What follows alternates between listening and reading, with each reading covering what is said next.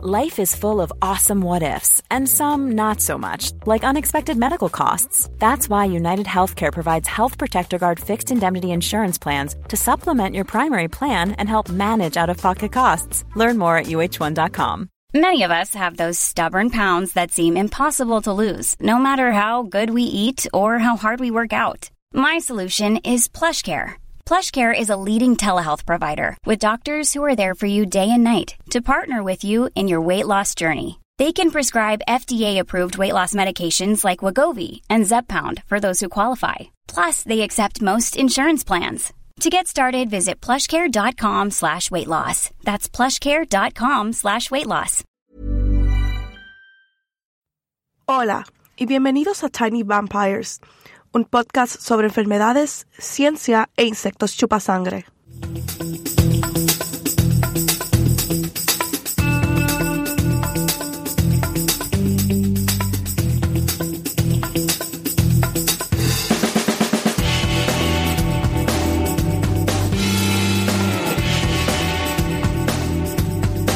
Este es el episodio 19. Riesgos y beneficios de los tratamientos de pulga, garrapatas orales y spot on para gatos. Soy Raquel Montañez González, su presentadora. El tema de hoy fue sugerido por Yvonne Harris, quien quiere saber sobre la medicación contra pulgas y garrapatas que le damos a nuestras mascotas. El tratamiento tópico, como las gotas que se colocan entre los omoplatos del animal, provocó convulsiones en uno de sus gatos, lo que fue muy aterrador para ella. Parece que su gata está bien ahora, pero el incidente le hizo a Yvonne preguntarse acerca de estos medicamentos, su historia y seguridad. Antes de entrar en esto, solo quiero decir que no tomen consejos veterinarios de un podcast. Esto es solo para su información. El ingrediente activo de la mayoría de los tipos de medicamentos, ya sea para un perro o un gato, en un baño de antipulgas, collar antipulgas o tratamiento tópico cut-on, como Yvonne utilizó, es permetrina o permetroid. La permetrina es uno de los insecticidas más antiguos y está hecho por plantas de crisántemo. Las flores se recogen, se secan y se pulverizan, o se usa un disolvente para lavar el compuesto de las flores y luego se destila. El suministro es muy limitado debido a la cantidad de productores y la cantidad de espacio que se necesita para cultivar las plantas. El insecticida se usó mucho durante la Segunda Guerra Mundial para deshacerse de los piojos que vivían en los uniformes de las tropas. Estos piojos transmiten la enfermedad del tifus. Debido a que el suministro era muy limitado y la demanda era tan grande, el desarrollo de una versión sintética se convirtió en una prioridad. En 1949, Milton S. Stetcher desarrolló el primer permetroid. Los permetroides, también conocidos como piretroides, son solo versiones sintéticas de las permetrinas. Estos sintéticos no solo hacen que el pesticida esté más disponible, sino que los químicos también lo hacen más estable, por lo que dura más. Los piretroides son la razón por la cual podemos poner gotas en nuestras mascotas y no preocuparnos de hacerlo de nuevo durante un mes entero. La toxicidad de estos compuestos es más o menos la misma para nuestro propósito y la mayoría, si no todos, los medicamentos para mascotas no son piramidales, entonces, voy a hablar sobre estos medicamentos como una sola cosa. Crisántemos, esas bonitas flores en tu jardín, matan a los insectos de una manera bastante espectacular. Imagina una pulga saltando sobre un gato. Al principio se mueve bastante rápido a través de la piel en busca de un lugar para morder. Pronto comienza a moverse erráticamente, con las piernas contraídas, cada uno de sus pequeños músculos se contrae en un fuego rápido hasta que cae muerta. Si pudieras ver los nervios dentro de la pulga, cada uno de ellos estaría disparando y disparando tan rápido que no tendrían tiempo para recargarse. Las neuronas que componen el cerebro de la pulga no pueden decirle a sus corazones que latan o a su tráquea que respire. El cuerpo entero de la pulga se apaga y muere. Para que descubramos cómo esta planta está haciendo esto, tenemos que adentrarnos en la neuroelectrofisiología. lo que quiere decir que necesitamos hablar sobre cómo se generan los impulsos eléctricos en las células nerviosas de los insectos. Imaginen una neurona. Si no tienes una imagen mental de una neurona a mano, está bien. Solo imagina un árbol sin toda la suciedad a su alrededor. Las ramas del árbol son la parte de la neurona que reciben señales, ya sea de la luz que golpea el ojo, la flexión de un músculo o la señal enviada desde otra neurona en el cerebro. El interior de la neurona tiene muchas partículas con carga negativa. En el exterior hay muchos átomos de sodio. Al igual que con los imanes, los átomos positivos y negativos se atraen entre sí, pero la membrana celular los mantiene separados. En la membrana hay puertas que pueden dejar pasar el sodio a intervalos regulares, pero permanecen cerradas hasta que la neurona recibe una señal a través de las ramas, llamadas dendritas. La señal se mueve por el tronco del árbol, el axón. Entra una señal en la parte superior de las ramas, provocando que se abra la primera puerta. Esto causa un efecto dominó. Cada vez que se abre una puerta, permite que la subida de sodio positiva sea con las moléculas negativas, lo que ocasiona que se abra la siguiente puerta. En este caso, la señal se mueve por el tronco del árbol hacia las raíces, desde donde envía la señal a la siguiente neurona. Estas puertas se llaman canales de sodio y se cierran rápidamente luego de abrirse. Las bombas en la membrana celular retiran el sodio de la celda para que todo el proceso vuelva a suceder. El proceso se llama potencial de acción. Esta es la forma en que se supone que debe funcionar. Pero riega un poco de permetrina y las cosas comienzan a ir muy mal para esta pequeña neurona de insectos. La señal baja por las dendritas como antes. Los canales de sodio se abren y el potencial de acción comienza a moverse hacia abajo del axón o tronco. Pero las puertas no pueden cerrarse nuevamente. La permetrina actúa como un tope de puerta manteniéndolas abiertas. Los potenciales de acción continúan, pero las bombas no pueden bombear lo suficientemente rápido porque las puertas están dejando que salga el sodio. Los potenciales de acción continúan, pero las bombas no pueden bombear lo suficientemente rápido porque las puertas están dejando que salga el sodio. Eventualmente hay tanto sodio fuera de la celda como adentro. La diferencia de carga negativa en el interior y positiva en el exterior es la forma en que la neurona envía señales. Sin eso, es tan útil como una batería muerta. Puedes ver cómo esto le sucede a cada célula en el cerebro de los insectos. El resultado es que mataría al insecto rápidamente. Entonces, ¿por qué los crisantemos no matan a las personas ni a nuestras mascotas? También tenemos neuronas. Todo se trata de la forma de esos canales de sodio. La perimetrina no encaja en los canales de los humanos u otros mamíferos, por lo que no puede mantenerlos abiertos. Eso no significa que no puedan dañarnos, solo significa que las perimetrinas no son tan peligrosas para nosotros como lo son para los insectos, como las pulgas, arácnidos o como las garrapatas.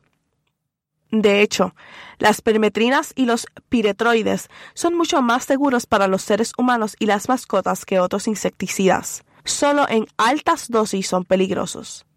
Algunas especies son más propensas a la sobredosis que otras. No es solo por su tamaño tampoco. La forma en que funciona el hígado del animal, la temperatura de su cuerpo y su comportamiento hacen que sea menos susceptible a la sobredosis. Una cierta función hepática es mucho menos eficiente en gatos que en perros, lo que significa que si el gato recibe demasiada medicación piretroidea, no puede descomponerla, por lo que permanece más tiempo enfermo. Los gatos tienen temperaturas corporales más bajas que los perros, lo que aumenta la interacción entre ellos, los canales de sodio y el piretroide. Los gatos se acicalan lamiendo, de esta forma pueden tragar accidentalmente el medicamento que se supone que permanezca en su piel solamente. Tanto los gatos como los perros pueden tener una sobredosis de medicamentos piretroides o de cualquier tipo, ya sea metiéndose en un paquete de los masticables o ingiriendo accidentalmente medicamentos que se supone que van a la piel. Es solo que los gatos son más susceptibles. Si un gato tiene una sobredosis, los síntomas más comunes son temblores, espasmos, sensibilidad de la piel, convulsiones, fiebre y babeo, en ese orden. Pueden ser tan extremos como la ceguera y el paro cardíaco, y, aunque es raro, puede ser fatal. Eso nos lleva al artículo de hoy, que es Toxicidad de perimetrina felina, estudio retrospectivo de 42 casos, por Bowling y Angles 2010 en Australia. Para averiguar si había un hilo común entre los gatos que sufren sobredosis de permetrina, aquí llamada toxicidad, Bowling y Angles revisaron los registros de un hospital de animales de referencia y emergencia. Encontraron todos los casos que pudieron entre el año 2000 y 2008.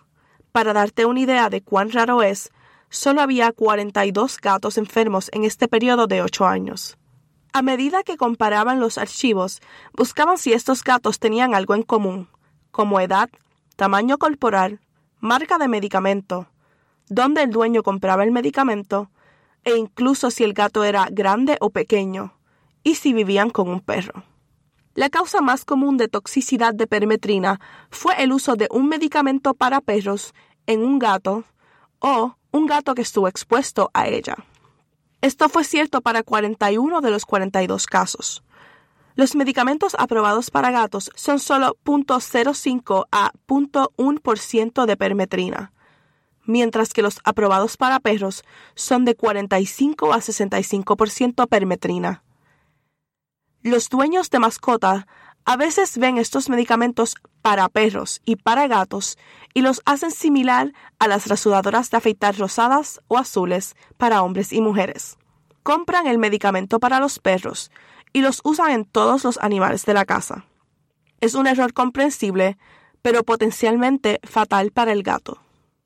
En los casos en que la medicación del perro no se le dio al gato deliberadamente, la medicación se aplicó al perro de la familia, el tratamiento puntual se colocó entre los omoplatos de los perros, como se indica en las instrucciones, pero no se dejó secar completamente antes de permitir que el gato y el perro estuvieran juntos.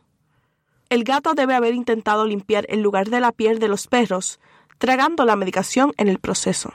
En el único caso en que un medicamento para gatos causó enfermedades, se le dominó toxicidad idiosincrásica, lo que significa que, por alguna razón, el gato era simplemente más sensible, incluso a la dosis muy baja en los medicamentos para gatos. Parece que esto es lo que le sucedió al gato de Imon.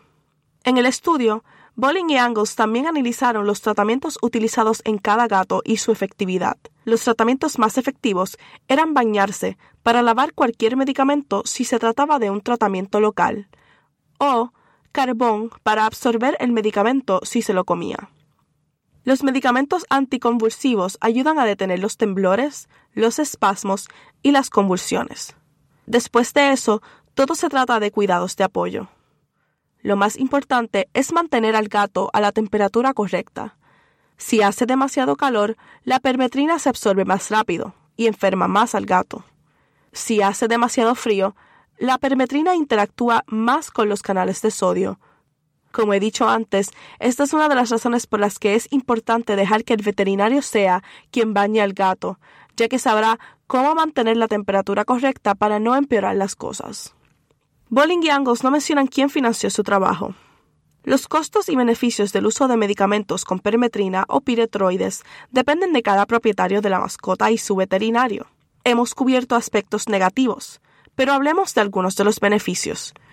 Estos medicamentos protegen a una mascota por hasta un mes por dosis, no solo de pulgas, garrapatas, mosquitos y piojos, sino también de las enfermedades que estos transmiten, como lo son la dermatitis alérgica de las pulgas, la enfermedad de Lyme, parálisis de garrapata, el virus de West Nile, entre otras. Estas enfermedades también pueden ser fatales. Tener una relación cercana con su veterinario, leer cuidadosamente las etiquetas, seguir sus instrucciones y vigilar de cerca a sus gatos puede marcar la diferencia. El mes que viene, en el episodio 20, nuestro tema es el desarrollo de una vacuna para la malaria que fue sugerido por Mart Ottenheim. Las vacunas antipalúdicas parecen estar a la vuelta de la esquina. Hablaremos sobre la dificultad de desarrollar una vacuna y por qué necesitamos una tan desesperadamente. Espero que hayan encontrado y continúen encontrando este podcast informativo. Califique y revise ya sea a mí o a Raven para contarnos cómo lo estamos haciendo. Estamos buscando sugerencias de temas para episodios 22 y 23. Por lo tanto, si has tenido una pregunta sobre mordeduras, insectos que pican, entre otras, ahora es el momento de enviarlas a través de Twitter a Tiny Vampires Pod o a través de Facebook o en la página de contacto del sitio web tinyvampires.com. Mientras estás en la página web, echa un vistazo a las notas del programa. Hay momentos para este episodio, créditos de música y más. Gracias por escucharme. Soy Raquel Montañez González, estudiante de doctorado en la Universidad de Notre Dame y financiada por el Instituto Nacional de la Salud.